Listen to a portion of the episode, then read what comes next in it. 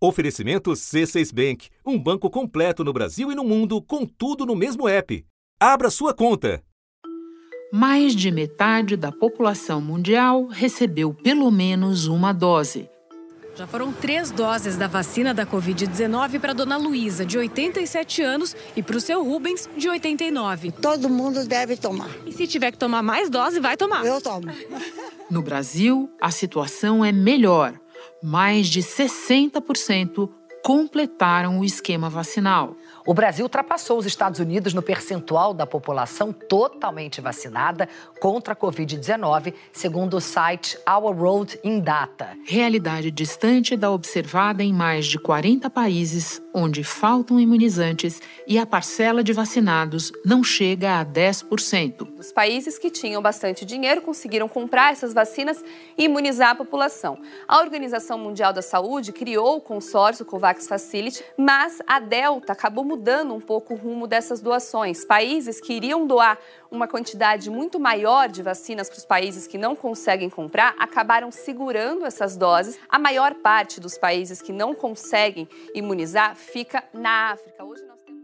Já no hemisfério norte, sobram doses e ainda assim o percentual de imunizados estagnou. De acordo com a OMS, alguns países europeus, apesar da disponibilidade, têm uma cobertura vacinal abaixo do esperado. O que alimentou uma nova onda de infecções. O diretor da OMS para a Europa, Hans Kluge, disse que a Europa voltou a ser o epicentro da doença no mundo. É a única região do mundo onde os casos e as mortes estão aumentando constantemente.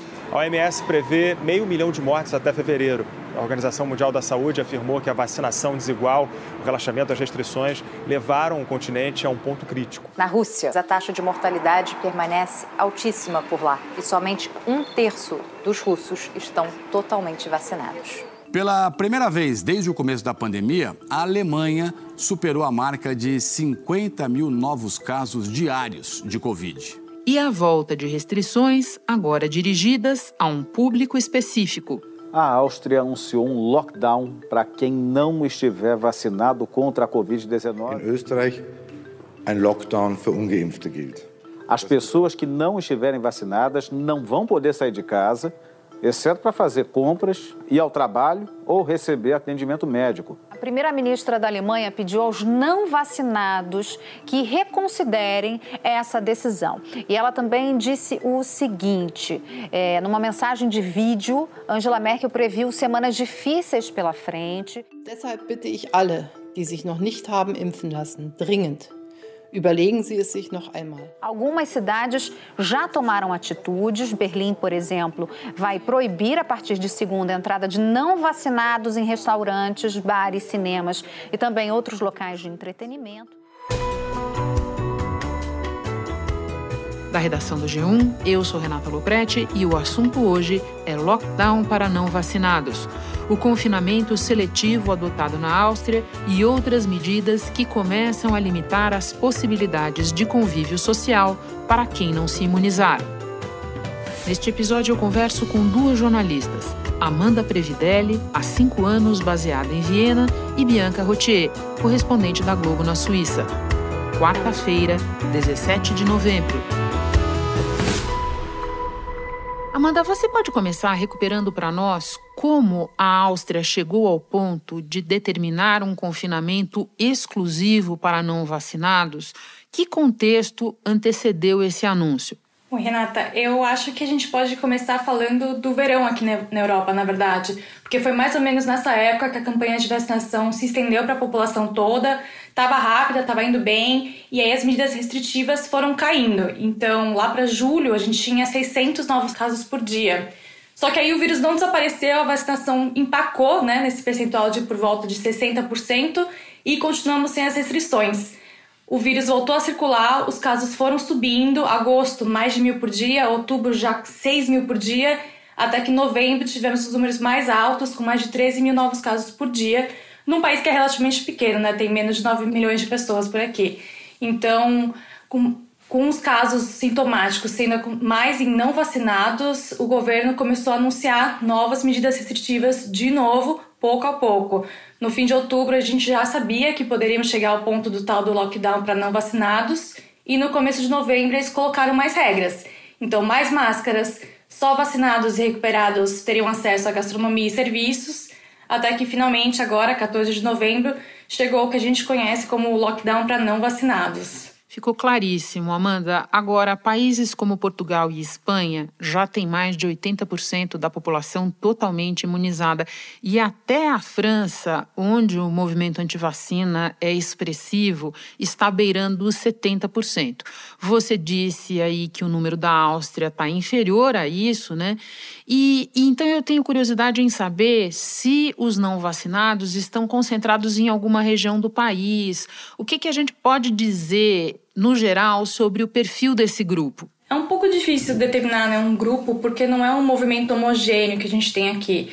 Mas tem um estado, sim, o da Alta Áustria, um dos estados que faz fronteira com a região da Bavária, né? Então, no norte da Áustria, onde a gente tem mais casos e as menores taxas de vacinação.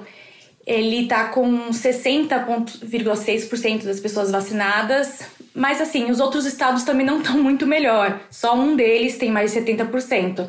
O que a gente vê nessas pessoas que não estão se vacinando é que a gente tem sim grupos como os tradicionais, né, antivacinas, que a gente vê bem, sendo bem vocais nos Estados Unidos, um grupo que levanta uma bandeira de não vacinação por direitos fundamentais ou que é contra medidas como lockdown e é um grupo que aqui na Áustria ele é bastante inflamado e apoia o partido de extrema direita.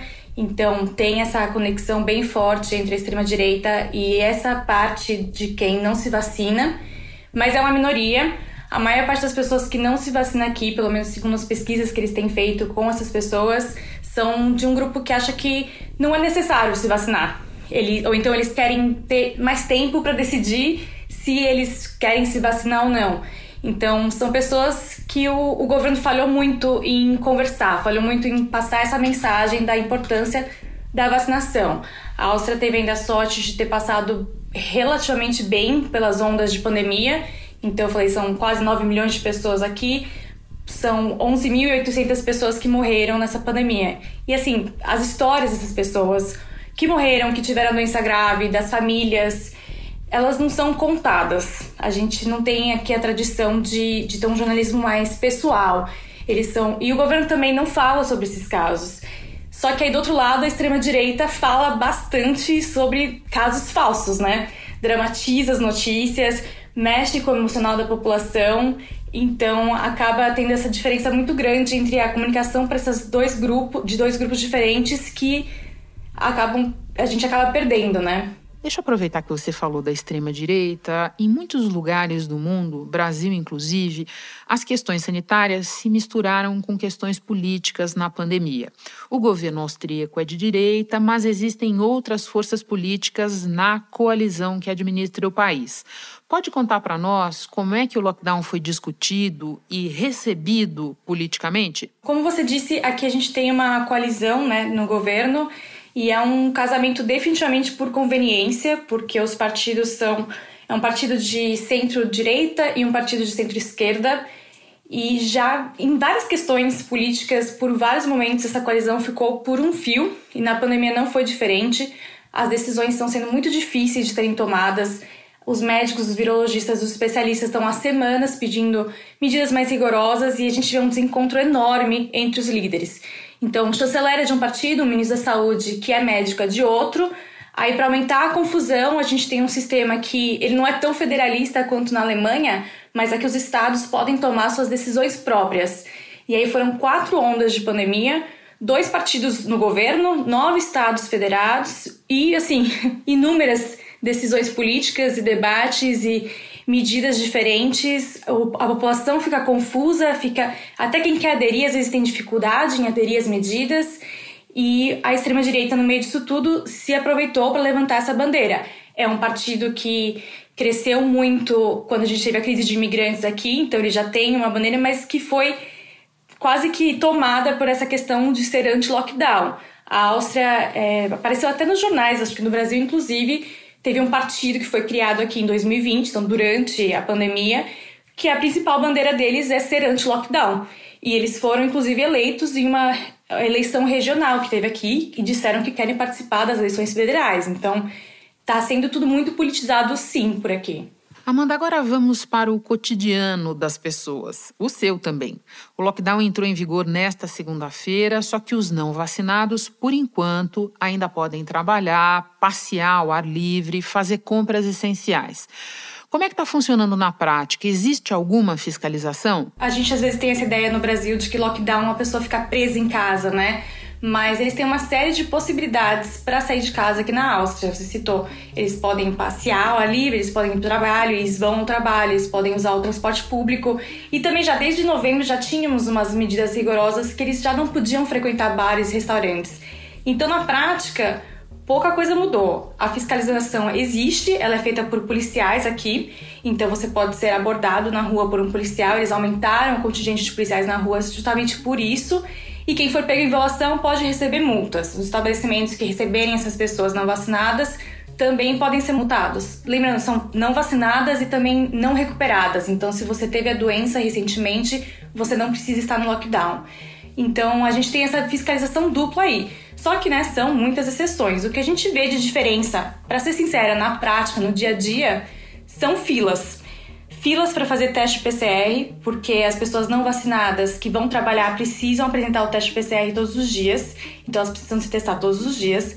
E filas para vacinação também. Pois é, era isso que eu ia te perguntar. Eu ia te perguntar se essa perspectiva da vida ficar mais dura para os não vacinados tinha, de alguma maneira, feito desempacar, para usar a tua palavra ao contrário, a vacinação. Sim, e eu acho que nem nem os especialistas estavam esperando tanto. A gente vê no dia a dia, né? A gente vê as filas, mas os números também estão aí. Então, por exemplo, na semana passada, então na semana anterior ao lockdown, a gente já sabia que isso ia acontecer e as medidas rigorosas, né, de não poder ir para restaurantes, bares, já estavam em vigor. Mais de 120 mil pessoas tomaram a primeira dose da vacina. E esse é o número mais alto que a gente teve aqui desde julho, quando abriu a vacinação para todo mundo. Olha só. E até pouco tempo atrás, a gente acompanha todos os dias esses números, né? Mas o número total de vacinas, então, primeira dose, segunda dose, a dose de reforço, não passava de 10 mil por dia. Mas agora a gente chega a ter isso só de primeira dose, até mais. Então, na segunda-feira, por exemplo, do lockdown, quase 13 mil pessoas tomaram a primeira dose. Duas semanas antes disso, o número estava em 1.360. Então fez uma diferença gigantesca Nossa, assim, na vacinação. Gigantesca e imediata. Imediata. Amanda, para terminar, o governo anunciou inicialmente um confinamento de 10 dias para não vacinados. Quais devem ser os próximos passos? A gente já sabe? Então, como a gente falou, né, a gente tem essa coalizão de governo, a gente tem os estados e eles estão bem confusos. A coalizão não consegue chegar a um acordo, os políticos estão se contradizendo em público. Então, o ministro da Saúde, que é do Partido Verde, já falou que quer medidas mais restritivas, inclusive para as pessoas vacinadas. Chegou a, a sair por aí uns rumores de um possível toque de recolher para todo mundo, mas o chanceler, que é do Partido Popular Austríaco, que é de centro-direita, já disse que não quer mais restrições e vai evitar ao máximo mais restrições para os imunizados. De qualquer forma, como você disse, essas medidas têm um prazo para acabar, então a gente espera algum anúncio, mesmo que seja que eles vão estender esse lockdown ainda essa semana. Então, é, no meio da semana, eles devem ter encontros com o painel de especialistas que sempre se reúnem. No final da semana, encontros com os governos estaduais novamente. E a gente realmente não tem noção, porque um fala uma coisa e o outro desmente. Tá, uma, tá bem complicada a situação aqui para os próximos passos. Bom, Amanda, então eu só posso te desejar boa sorte no trabalho e na pessoa física. te agradecer por mais essa participação no assunto e por todas as informações. Até a próxima. Muito obrigada, Renata. Até a próxima. Eu volto já já para ouvir a correspondente Bianca Routier sobre a situação em outros pontos da Europa. Com o C6 Bank, você está no topo da experiência que um banco pode te oferecer você tem tudo para sua vida financeira no mesmo app, no Brasil e no mundo todo. A primeira conta global do país e atendimento personalizado, além de uma plataforma de investimentos em real e dólar com produtos exclusivos oferecidos pelo C6 em parceria com o JP Morgan Asset Management. Quer aproveitar hoje o que os outros bancos só vão oferecer amanhã? Conheça o C6 Bank. Tá esperando o quê? C6 Bank. Bianca, a Amanda Previdelli acaba de nos fazer um relato sobre a situação na Áustria, mas a gente sabe que em outros países europeus, em nível regional, vão surgindo algumas medidas mais restritivas especificamente para os não vacinados. Pode dar exemplos?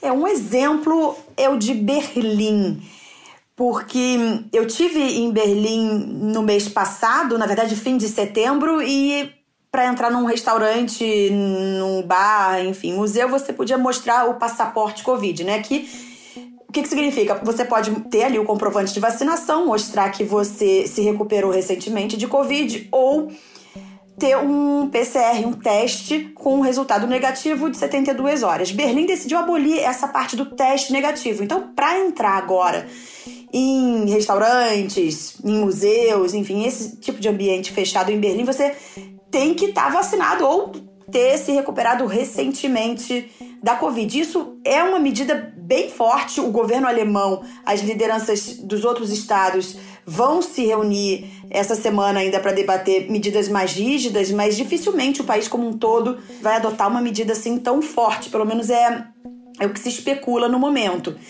É, o parlamento holandês, agora, nesta terça-feira, debate uma proposta do governo bem parecida. Então, a ideia é realmente fazer com que só pessoas vacinadas, uma minoria ali também que tenha se recuperado, possa entrar em locais públicos fechados. E a Holanda, essa semana, já adotou medidas de restrição por lá, bares, restaurantes agora estão tendo que fechar mais cedo, mercados também fechando mais cedo, é, tem restrição em eventos esportivos, é, uma bem forte que os eventos privados podem ter no máximo quatro pessoas, então já são medidas muito fortes e o governo holandês decidiu retomar medidas restritivas para frear o aumento de casos de Covid. A máscara será obrigatória em lojas e outros lugares públicos.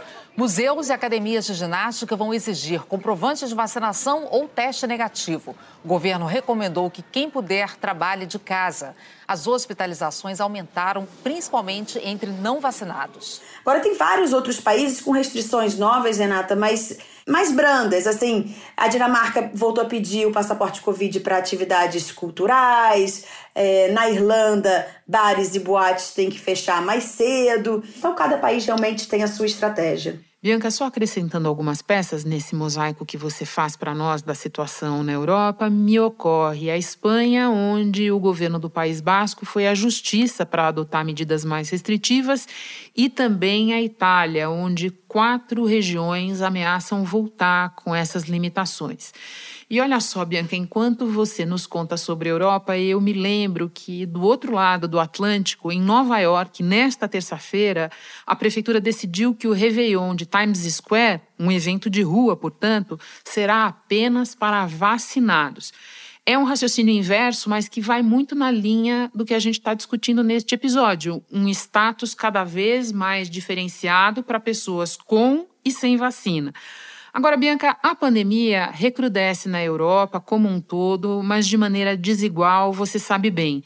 Explica para nós onde a situação é pior e por quê. Renata, a situação é pior onde as eh, taxas de vacinação são mais baixas. A gente vê, sim, recordes, por exemplo, na Alemanha e na Áustria. Pela primeira vez desde o começo da pandemia, a Alemanha superou a marca de 50 mil novos casos diários de Covid.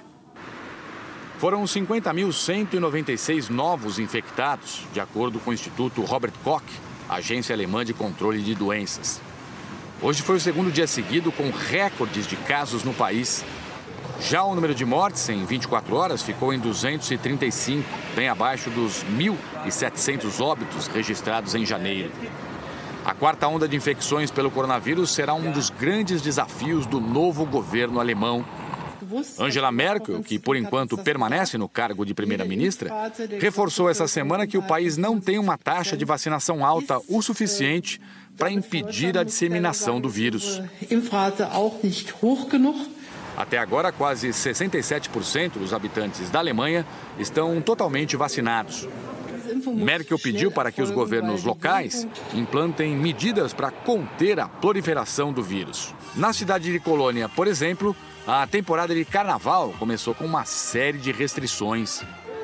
No ano passado, as celebrações não ocorreram por causa da pandemia. Hoje, só puderam participar do evento as pessoas que apresentassem passaporte que comprova a vacinação. Esses dois países têm a taxa de vacinação um pouco a desejar, né? Mesmo com a vacina disponível para todo mundo, só para todos os adultos, só 63% dos austríacos e 67% dos alemães tomaram as duas doses. Os dois governos esperam mais. Agora, o que é muito marcante é que a situação é bem diferente no leste europeu, porque com baixas taxas de imunização, não são só né, os casos que estão dando o salto. O que a gente está vendo é que as internações e as mortes também. Dos 10 países com mais mortes pela Covid neste momento na Europa, oito têm taxas de vacinação abaixo de 60% da população. Na Rússia, a média diária de mortes deu um salto. São mais de 1.170 óbitos por dia, um crescimento de 53% de agosto para cá. Vou te dar dois exemplos: a Romênia e a Bulgária. A Romênia tem 35% da população com as duas doses, a Bulgária, 23% apenas. Bulgária e Romênia, os dois países do leste da União Europeia com as menores taxas de vacinação, relataram nessa semana o recorde de mortes diárias de Covid. E esses dois países têm as taxas mais altas de mortalidade da União Europeia. É uma taxa aí mais de 30 vezes mais alta que a taxa da França, de, da Espanha, de Portugal, enfim, países. Portugal, que é um exemplo de vacinação, né? O Sim. maior exemplo por aqui, com 88%. Então, aliás, é, é importante mencionar a Rússia também. A Rússia que tem 35% da população vacinada, um em cada três russos tomou duas doses da vacina, logo a Rússia que saiu na frente, né? Fazendo seu próprio imunizante, que acabou dando problema depois, né? É, a Rússia saiu na frente mesmo assim não conseguiu vacinar a, a população. Muito claro, Renata, que os países que estão em pior situação realmente, com mais hospitalizações e mortes, são esses onde há rejeição a vacinas, isso é claro. Bianca, um prazer te receber novamente no assunto. Bom trabalho para você aí. Obrigada, bom trabalho para vocês também. Antes de terminar um registro, nesta terça-feira, o Ministério da Saúde anunciou que todos os brasileiros com mais de 18 anos estão aptos a tomar dose de reforço da vacina contra a Covid. Para quem recebeu Coronavac, Pfizer ou AstraZeneca, a dose pode ser aplicada cinco meses depois da segunda. Quem tomou a vacina da Janssen, que é de dose única, poderá tomar o reforço dois meses depois. As secretarias de saúde de estados e municípios devem criar calendário próprio para esta fase da campanha. Você encontra mais detalhes no link deste episódio no G1.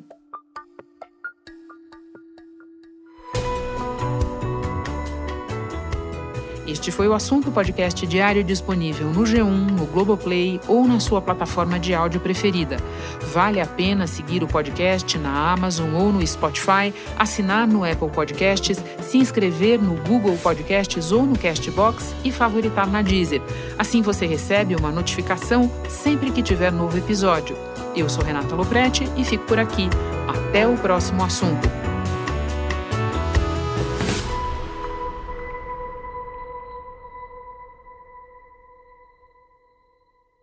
Você no topo da experiência financeira que um banco pode oferecer. Escolha um banco completo no Brasil e em qualquer lugar do mundo. Abra sua conta no C6 Bank.